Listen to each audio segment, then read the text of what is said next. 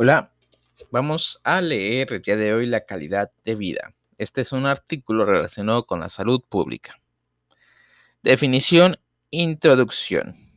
La calidad de vida es un concepto que tiene como objetivo captar el bienestar, ya sea de una población o de un individuo, con respecto a los elementos tanto positivos como negativos dentro de la totalidad de la existencia en un momento específico.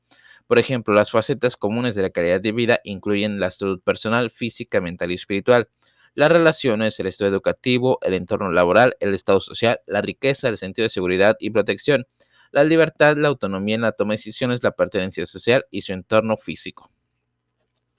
La Organización Mundial de la Salud explica la calidad de vida como una evaluación subjetiva de la percepción que uno tiene de su realidad en relación con sus metas observadas a través de la lente de su cultura y de sistema de valores.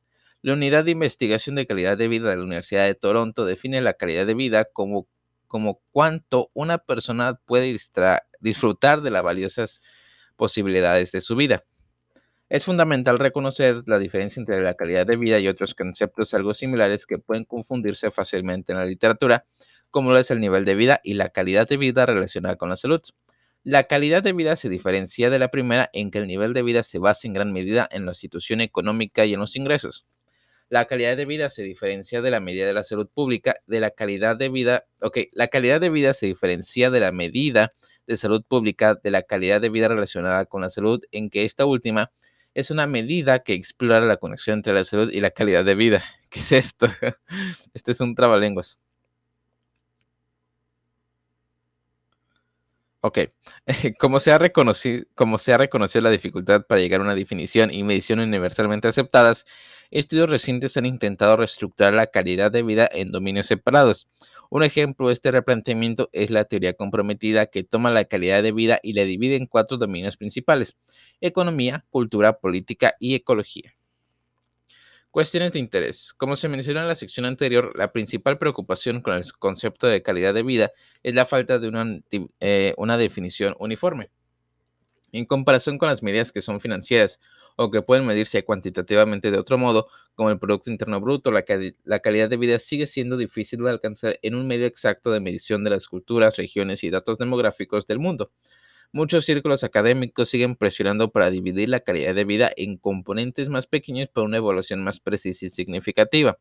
Un ejemplo es dividir el concepto de dominios, teoría comprometida, mientras que el otro enfoque divide la calidad de vida en las ideas de bienestar personal y evaluación de la vida. Esta división sigue siendo un tema ampliamente debatido en la literatura. Significación clínica. El concepto de calidad de vida sigue siendo relevante para todos los entornos clínicos. Es de suma importancia en algunos campos de la medicina, como los, como los cuidados paliativos y los, eh, y los cuidados paliativos, donde se, la búsqueda agresiva de una cura se deja de lado para satisfacer los objetivos del paciente y maximizar la calidad de vida del paciente. Es importante aclarar que los estudios muestran variabilidad entre individuos con respecto a cómo los procesos de la enfermedad, los síntomas de pronóstico y los tratamientos paliativos impactan la calidad de su vida. Por lo tanto, vale la pena enfatizar que evaluar la calidad de vida a través de una definición limitada o aplicar un modelo particular a todos los pacientes sería un error en la literatura. Si bien, no hay si bien no hay escasez de definiciones de libros de texto, quizá el significado más preciso de la calidad de vida es la definición que el paciente proporciona cuando se siente frente a un médico.